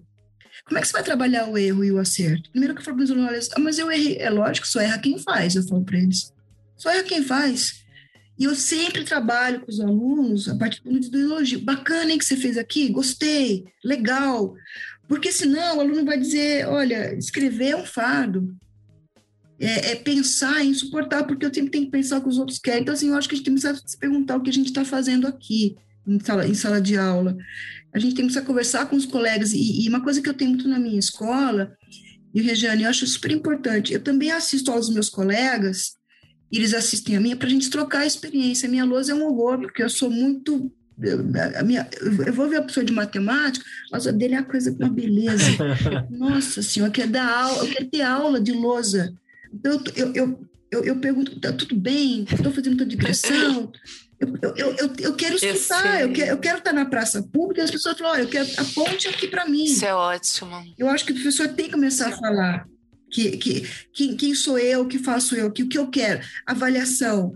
É, porque, olha, é muito difícil dar uma nota em redação. Quais são os critérios que estou utilizando? Tem um aspecto subjetivo do texto é, é, aquilo que, que o Bernardo falou, é, é, imagina a gente tem que corrigir muito de prova de vestibular, né? Aqui que o Enem faz, tese bipartida. Aí as pessoas culpam o, o nazismo, o capitalismo e terminam com portanto. Eles não sabem muitas vezes sair disso, mas porque o que, que a gente, como professor, fez para isso acontecer? Porque não pensa que a gente também que a gente também não tem uma responsabilidade nisso, não, sabe? Eu acho que quando um aluno, eu detesto essas palavras, né? Fracasso, não gosto disso, mas tu vamos usar aqui uma palavra. Ou que ele, ele triunfa, também não gosto dessa palavra. Não gosto dessa coisa binária, é, não é, certo, errado. Mas eu acho, pergunta assim, onde eu tô aí? sabe, nós, porque o, caminho é, é uma parceria aluno-professor. E eu acho que a gente, às vezes, solta um pouco a mão. E eu, nossa, que legal, ele tirou mil, dois mil, sei lá quanto ele tirou. Ah, que legal, eu sou um professor máximo. Uhum. Aí ele foi mal. Ele também, né? Eu já sabia que ele também. Eu, eu expliquei mil vezes a mesma coisa, ele não pegou. Não, pergunta é: olha, onde, onde eu estou aí nesse. Porque a gente forma muito a cabeça dos alunos, principalmente nessas áreas ciências humanas. O caminho do percurso da leitura.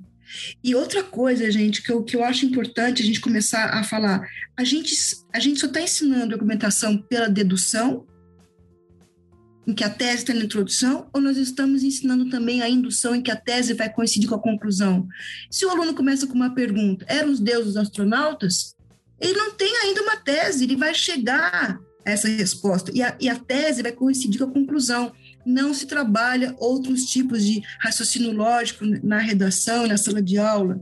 Então, tem que trabalhar com analogia, tem que trabalhar com dialética, tem que trabalhar com indução. Não é só dedução. Perfeito. Como professor de filosofia, eu vejo esse problema e me preocupo muito, porque você só ensina um tipo de pensamento, um uhum. tipo de resposta Exatamente. certa, um tipo de análise. É problemático demais para mim. Então, se que nem uma vez que no Unicamp, é, discuta das controvérsias do uso do animal em implementação científica. Você analisar a controvérsia não é você dizer é isso, é aquilo. Olha, existe um aspecto, é dialética. Então existe, olha, existe quem concorda com isso, quem concorda com aquilo, você pondera as duas coisas e a conclusão é a união dos opostos. Isso não é contradição, isso é dialética. Mas olha só, nós estamos tendo tempo para discutir isso com os alunos. A programação do ensino médio, que é uma super conteudista dentro de apostila muitas vezes, está permitindo que a gente dê aula, uma aula aberta? Ah, não, o professor não está, está na página 45, no módulo 3, quando deveria estar. E aí o pai vai lá e reclama para o professor, aí o diretor vai lá, o coordenador, é, olha, você precisa correr com essa apostila. Então, assim, então, o que, é escola? O que, é dar aula? Eu acho que tem que começar a parar por aí. Então, se eu acho que essa escola não, não condiz com o que eu sou como professor, eu não tenho que trabalhar nela, para começar a história, né? E a gente tem a oportunidade de dar aula particular também aos nossos alunos. A gente precisa começar a pensar um conjunto.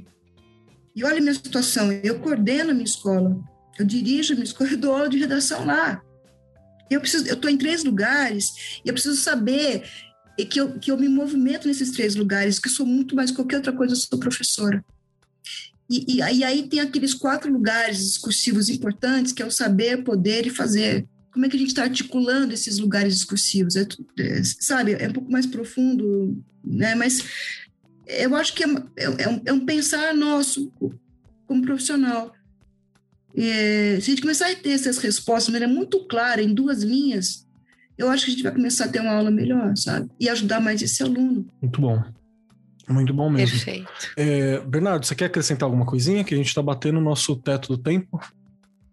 Não, eu só queria acrescentar também, eu acho que, que existe uma coisa importante, e acho que tem muito a ver com tudo aquilo que a gente pontuou, que é também a capacidade do aluno, principalmente nos dias de hoje, a gente está falando em atualidade no, no, no, ensino, de trabalhar com a interdisciplinaridade. Você, quando você perguntou primeiro, né, o que, que eu faço como professor, eu falei, cara, um professor de filosofia tem um papel importante nisso, porque às vezes eu estou dentro de sala, uma vez o aluno chegou para mim e falou assim, professor, eu estou ficando um pouco nervosa, uma aluna, eu estou ficando um pouco nervosa. Eu falei, por quê? Porque eu estou assistindo a aula de geografia, eu não consigo mais pensar no conteúdo de geografia. Eu penso em como eu posso colocar isso na redação. Eu falei, mas é isso que você tem que fazer, exatamente. Porque a, a, gente, por exemplo, o aluno está tá, tá escrevendo um texto, ele está querendo pegar um filósofo que ele nunca ouviu falar sobre o cara, ele nem sabe quem é a cara do homem, mas em sala ele vê um filósofo diferente por semana. Qual é a dificuldade de ele pegar aquilo que ele viu na aula de filosofia e aplicar à redação. Quando ele souber fazer isso, ele não vai precisar mais de repertório nenhum de fora, porque dentro de sala ele tem aula de história, de geografia, de filosofia, de sociologia, de biologia, cara. Às vezes eu tô, por exemplo, tô discutindo um tema sobre vacinação.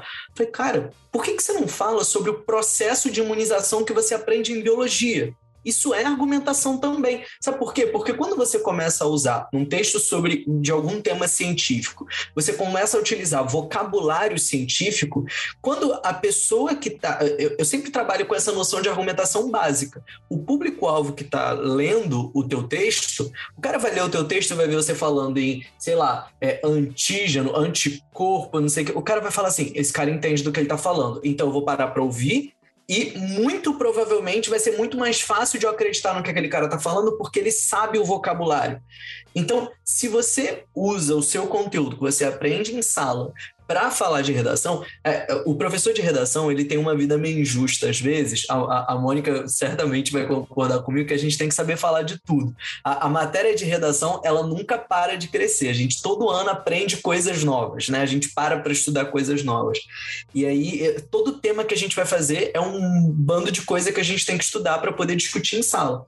Mas muitas vezes existem coisas que eu tento resgatar das aulas que eu estou dando para isso. Tanto que eu, assim, por exemplo, em um dos colégios em que eu trabalho, um dos diretores é professor de filosofia e ele faz isso. No, no final do programa dele, ele deixa uma folga justamente para ele trabalhar no último mês ali de aula antes da prova temas possíveis para uma prova e como a filosofia poderia se encaixar nesses temas. Então eu acho que isso gera nos alunos essa essa coisa de pô, tô assistindo a uma aula de geografia, como é que eu posso aplicar isso ao meu texto? Tô assistindo a uma aula de filosofia, como é que eu posso aplicar isso ao meu texto? E aí você nunca mais precisa ficar decorando coisa de fora.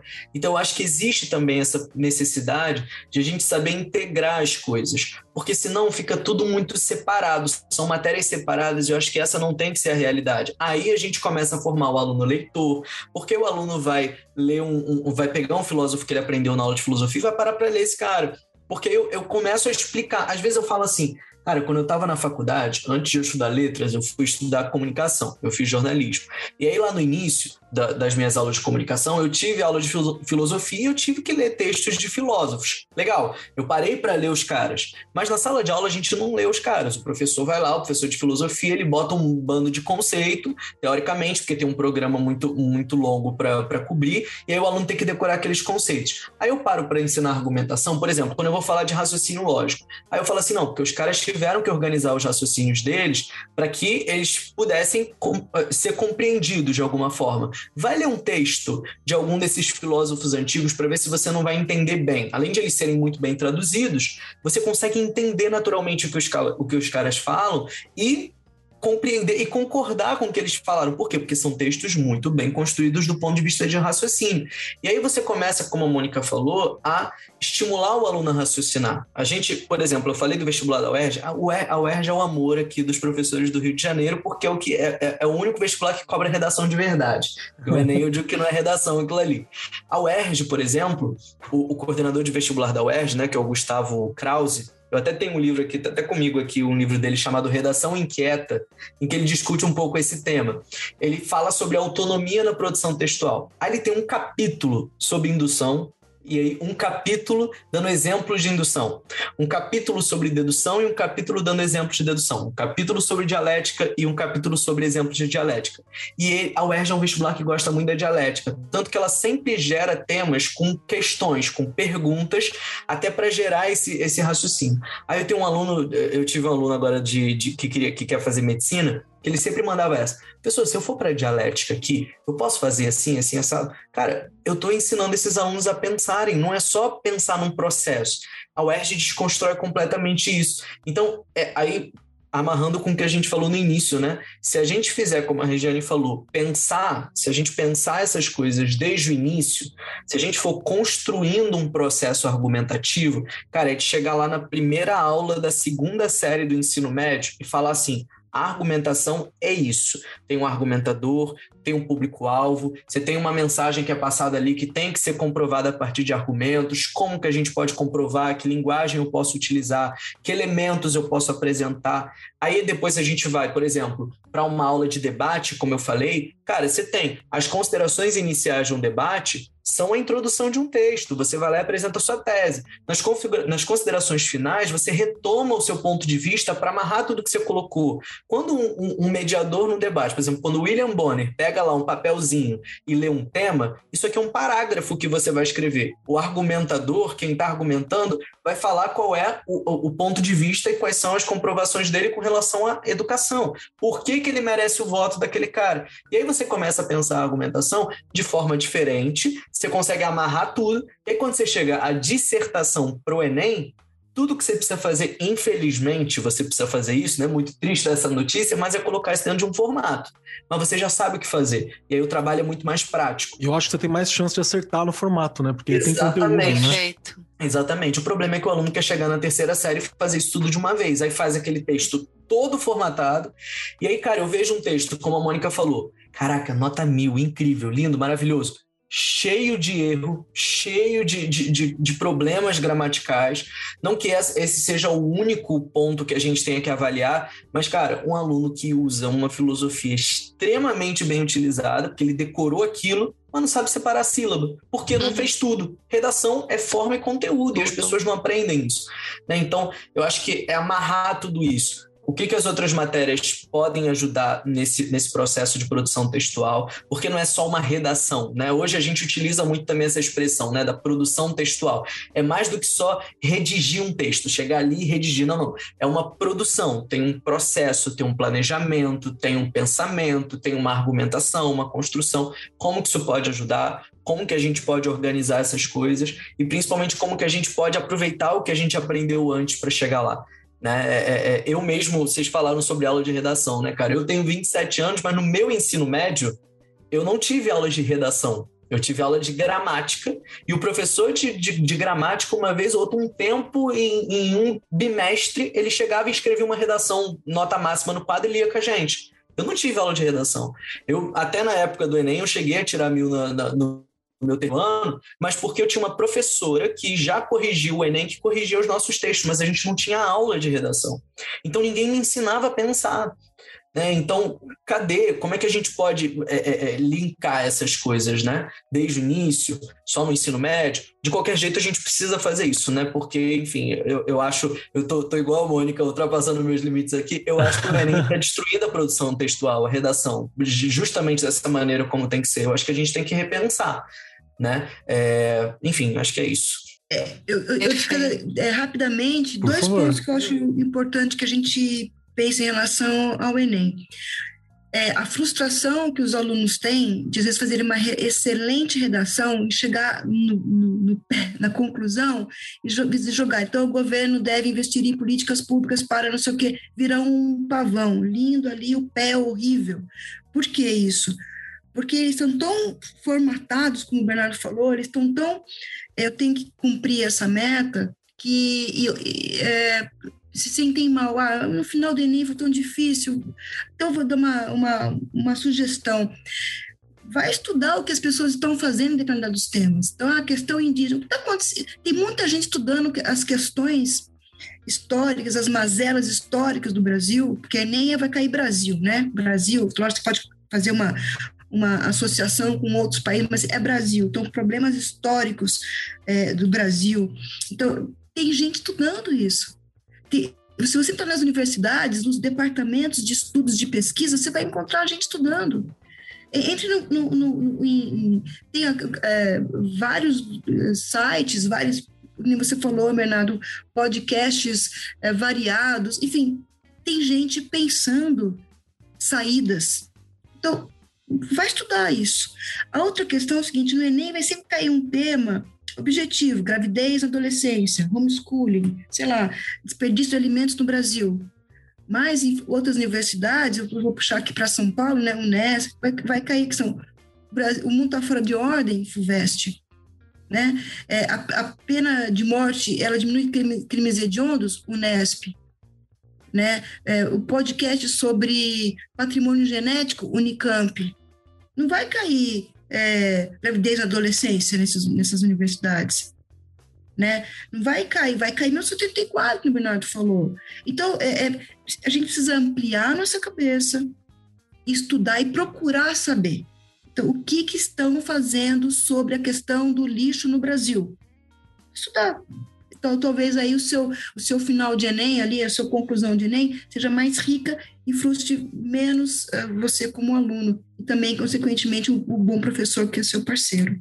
Eu acho incrível porque mostra realmente a participação, vai para além do texto, né? Dali pode sair uma, uma tese, pode sair uma proposta, pode ser uma conclusão que realmente tem um impacto social positivo, que realmente construa algo, não apenas passar essa etapa, né? Não só fazer a prova aqui poder dirigir, sabe? Não só fazer esse ponto aqui para pegar essa medalha, para pegar esse badge, mas para passar mesmo por esse processo. Eu adorei, adorei. Regiane Taveira, Regiane Taveira. Se prepara, porque tá chegando aqui o nosso momento final. Eu, eu confesso que eu vou sair daqui hoje com várias questões para mim me questionar e, e para mim conversar com meus colegas professores, porque é, não é só sobre a redação e sobre o professor de redação, né? mas a gente está propondo aqui um trabalho coletivo mesmo, um olhar coletivo que, que, que passe pelo, pela construção da redação, uma reflexão que passe pelo saber escrever, mas é sobre o princípio de pensar, é sobre a, a questão educacional mesmo, né? Foi, foi bem além do que só construir um texto para uma determinada prova. A gente já estourou no tempo e para esse momento final, preciso dizer uma coisa para os convidados que estão aqui. Os convidados não sabem, o ouvinte já sabe, a Regiane já sabe, mas para conseguir sair deste espaço em que nós estamos aqui, esta sala digital, você tem que responder três questões, ou você corre o risco de ficar preso aqui que é pior do que ficar corrigindo redação por anos a fio. Né? Em algum local, é você ficar você vai ficar preso aqui nessa rede social, nesse, nessa sala virtual aqui, o fim de semana inteiro. Então, não, não é legal. As três questões são muito difíceis, são muito complicadas, e eu vou falar para vocês agora. A primeira, se você gostou do programa. A segunda como que a gente acha você, ou entra em contato com vocês, ou como a gente conhece os trabalhos que vocês executam. E a terceira questão, o que, que você deixa para o nosso querido professor, nosso querido ouvinte, a querida professora que está lá, o que, que você deixa ecoando no ouvido e nos corações deles ao longo da semana. Um pedacinho de Mônica, um pedacinho de Bernardo, um pedacinho de Rê e um pedacinho de Marcos Keller lá com eles. O que, que a gente indica? Pode ser uma música, um pensamento, uma ideia, uma proposta, um livro, pode ser o que você achar melhor, um pedacinho para refletir ao longo da semana. E para dar tempo dos convidados pensarem, Regiane Taveira, quero ouvir o que, que você achou do programa. Eu comecei o programa dizendo que eu tava morrendo de sono, eu vi, né? Você acordou nos primeiros 10 minutos, assim, já tava. Ah! Tô hiper acordada e já cheia de ideias e, como sempre, anotei tudo. E é o que você falou, é um tema que tem muita coisa para a gente falar ainda. Então, realmente espero que o Bernardo e a Mônica possam voltar para a gente continuar aí essa discussão. E eu acredito assim, eu aprendi muito, mas quero aprender mais. né? Quando você trabalha ali né, nos anos iniciais, é, é tão importante que você tenha esse olhar né, aí do, do, dos, dos anos do, do ensino médio, dos anos finais, para a gente ter uma ideia de como construir lá com os nossos pequenos. Isso é super importante. E eu estou aí no Instagram, no Facebook, aqui no Arco 43, tudo, né? Rejane Taveira, tô aí. e para pensar aqui um pouquinho, né? Acho que durante todo o programa, você, o Bernardo, a Mônica, acho que colocaram muito bem a questão né, de, de pensar, ensinar a pensar. E eu só ensino meu aluno a pensar se eu também souber. Bem lembrado. Não tem como, gente. É verdade. Parece uma coisa boba. Nossa, a Regiane tá falando para professores e professoras pensarem. Sim, gente. Eu só vou ensinar meu aluno a ler, né, se eu fizer leituras. Se eu mostrar que eu também faço leituras, eu vou ensinar meu aluno a escrever se eu mostrar que eu escrevo. E eu já comentei isso aqui. Professor tem mania, vou trabalhar ciências, vai lá, procura um texto. Meu, produz um texto, começa aos pouquinhos, vai produzindo de pouquinho em pouquinho. Nossa, esse texto é meu, eu trouxe para trabalhar com vocês. Assina embaixo. Gente, já dá uma outra cara na sua aula, porque você não vai ficar dentro de caixinhas não é? Se eu quero que meu aluno saia da caixinha, eu também preciso sair, não é? E eu ensino o meu aluno a dar opinião, a criticar, a posicionar-se, a argumentar, a reclamar desde pequeno e a falar, ele tem que ter o direito de falar, né? Eu não posso ficar falando o tempo inteiro, eu tenho que dar o direito dele falar, eu preciso ser ouvir mais e ir contribuindo ali, mediando esta aprendizagem, mas sem querer ser o foco principal.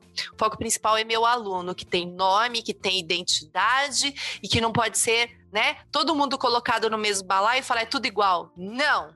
Cuidado não é? E fica a dica aí, não consigo não pensar em filmes. não, não consigo, né? A menina que roubava livros, eu amo, né? Central do Brasil de novo, né? Porque se eu não sei escrever, olha lá quanta coisa acontece ali. O leitor, muito bom. e fica aí a dica para os professores e para as professoras. e eu adorei, Mônica e Bernardo, muito obrigada. Muito bom. E Keller, meu companheiro de sempre. Eu vou falar que para mim, assim, foi, foi bacana dessas reflexões todas, mas antes de eu falar aqui, eu ainda tenho que apresentar né, a saída, a fala final aqui, as três questões dos nossos convidados. Então, vamos lá. Mônica Arouca, se prepare. Primeira questão, se você gostou do programa. Segunda questão, como a gente te encontra, como a gente conhece seu trabalho, dá para entrar em contato com você? E a terceira pergunta, que não é uma pergunta, é o que, que você deixa ecoando nos corações e mentes dos nossos queridos ouvintes. Vamos lá. Olha, primeira pergunta, eu adorei participar.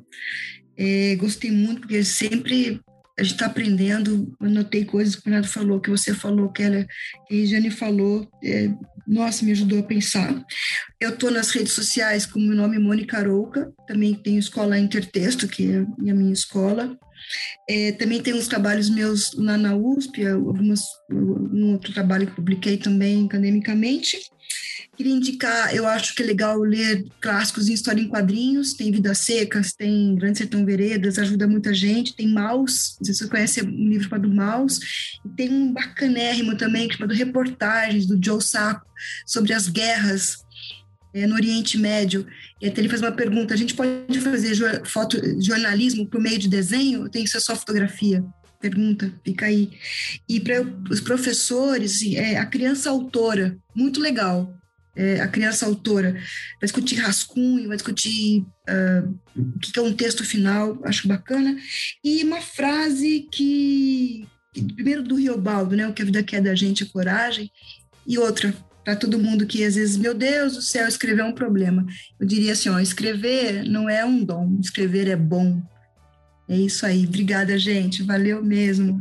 Perfeito, Mônica. Muito obrigado. Perfeito. Obrigado pelo seu tempo, obrigado pela sua, pela sua atenção, obrigado pelos pontos que você colocou aqui, que eu acho que são essenciais. Assim, é, você tem uma coisa que eu vi tanto em você quanto no Bernardo, é a experiência de que alguém que está há muito tempo trabalhando com um tema, né? Então você consegue ver tanto as qualidades quanto os problemas de uma forma que eu mesmo não tinha essa percepção.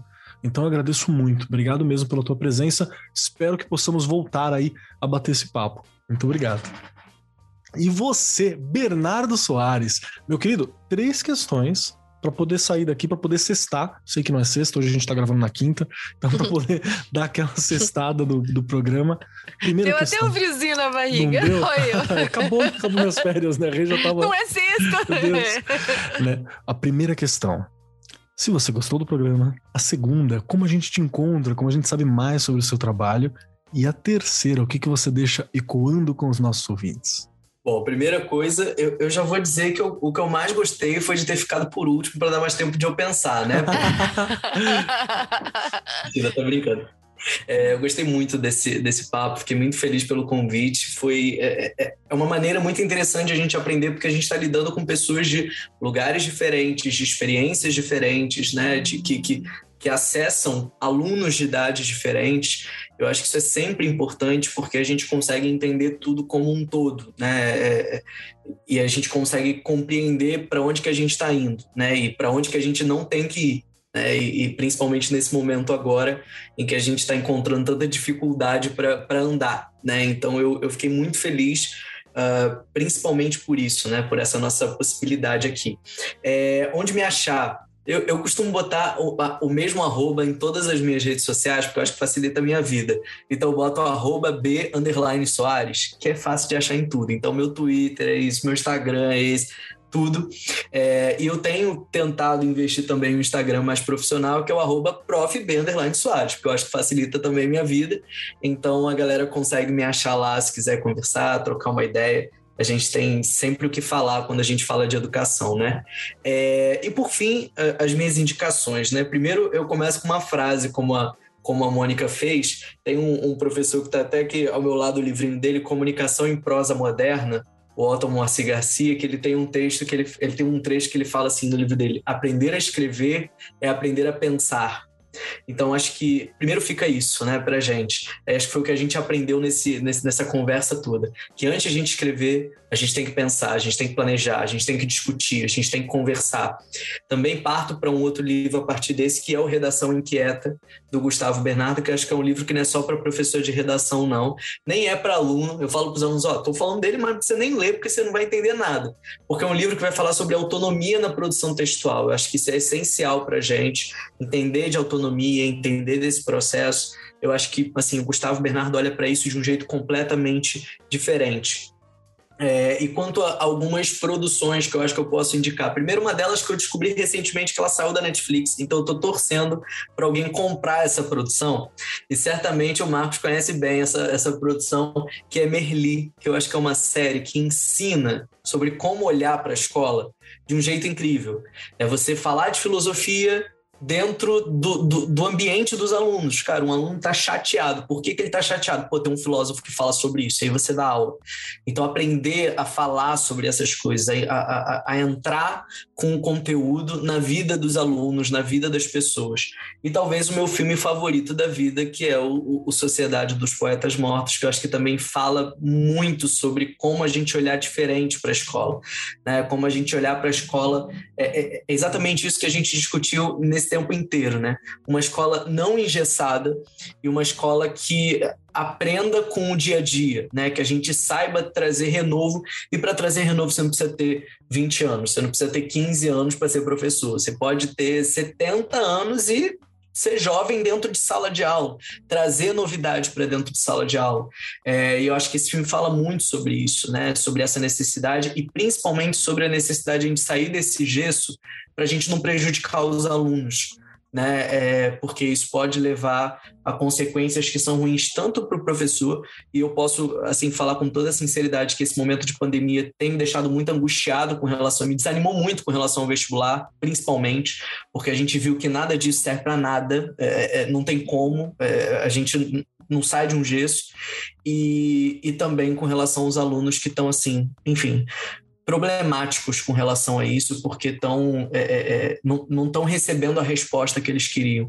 Eu acho que esse é um filme que fala muito sobre isso. Enfim, obrigado de verdade. Peço desculpas por me estender em algumas falas, mas não tem jeito. Vocês chamaram dois professores de redação. Que a gente bom. vai ficar eternamente falando. Mas é um podcast para falar mesmo, tá certo. É. Eu, eu agradeço muito, Bernardo. Obrigado pela tua fala, obrigado pelas tuas ponderações, pelas colocações. De novo, você e a Mônica mostraram alguns aspectos que eu, no máximo, tinha uma percepção, assim, mas que eu não tinha uma visão completa, porque não tinha, né? A gente vira e mexe, a gente fala disso aqui. São algumas coisas que nós falamos sempre no podcast, né? Um que não tem receita para nada, mas a gente sempre pede receita, que vai que aparece. Mas a gente sabe que não tem receita para nada.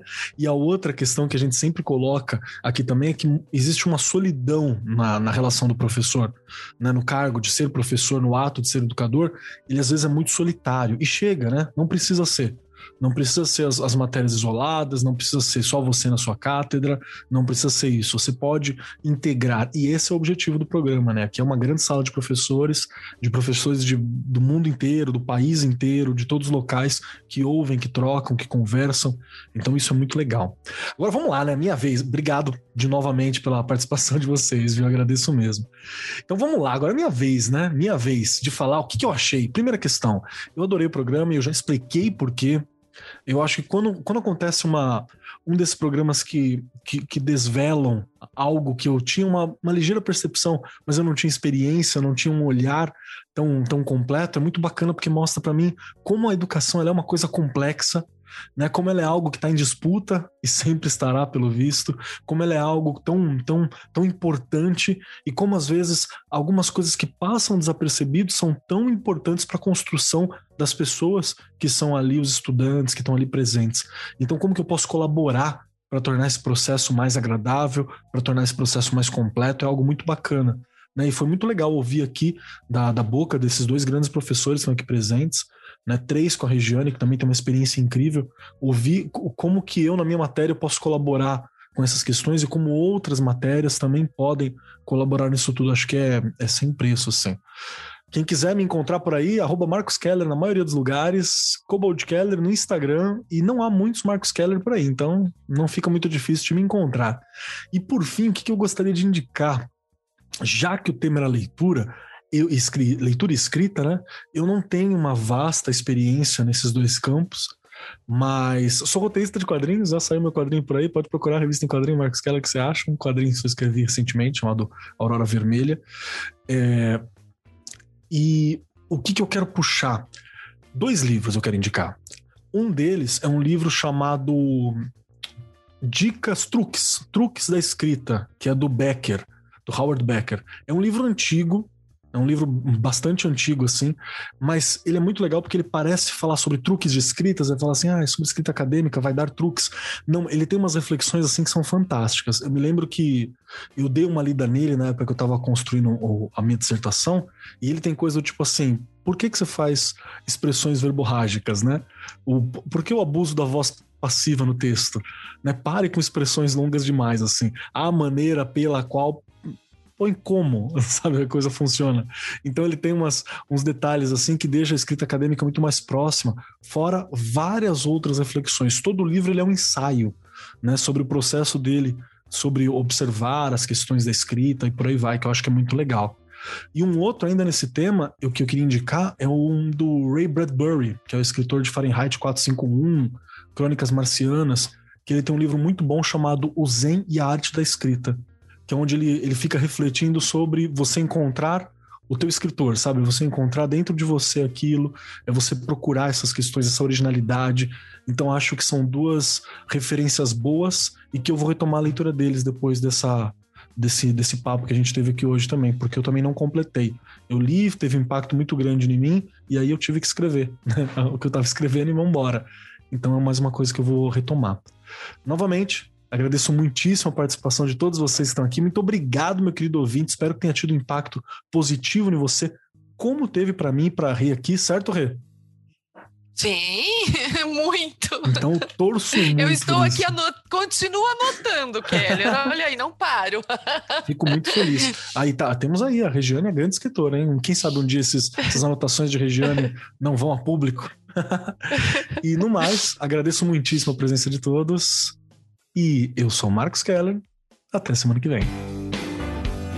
Este programa foi apresentado por Marcos Keller e Regiane Taveira. Gravação e edição Agência Bowie. Produzido pelo Departamento de Marketing da Editora do Brasil. Gerência de Marketing Helena Poças Leitão. Coordenação de Marketing Lívia Garcia. Siga-nos nas redes sociais: facebook.com barra Editora do Brasil, twitter.com barra Editora do Brasil, instagram.com barra Editora do Brasil underline oficial e youtube.com barra Editora do Brasil. As opiniões expressas no programa são de responsabilidade dos respectivos convidados e não expressam necessariamente a opinião da Editora do Brasil ou de seus colaboradores.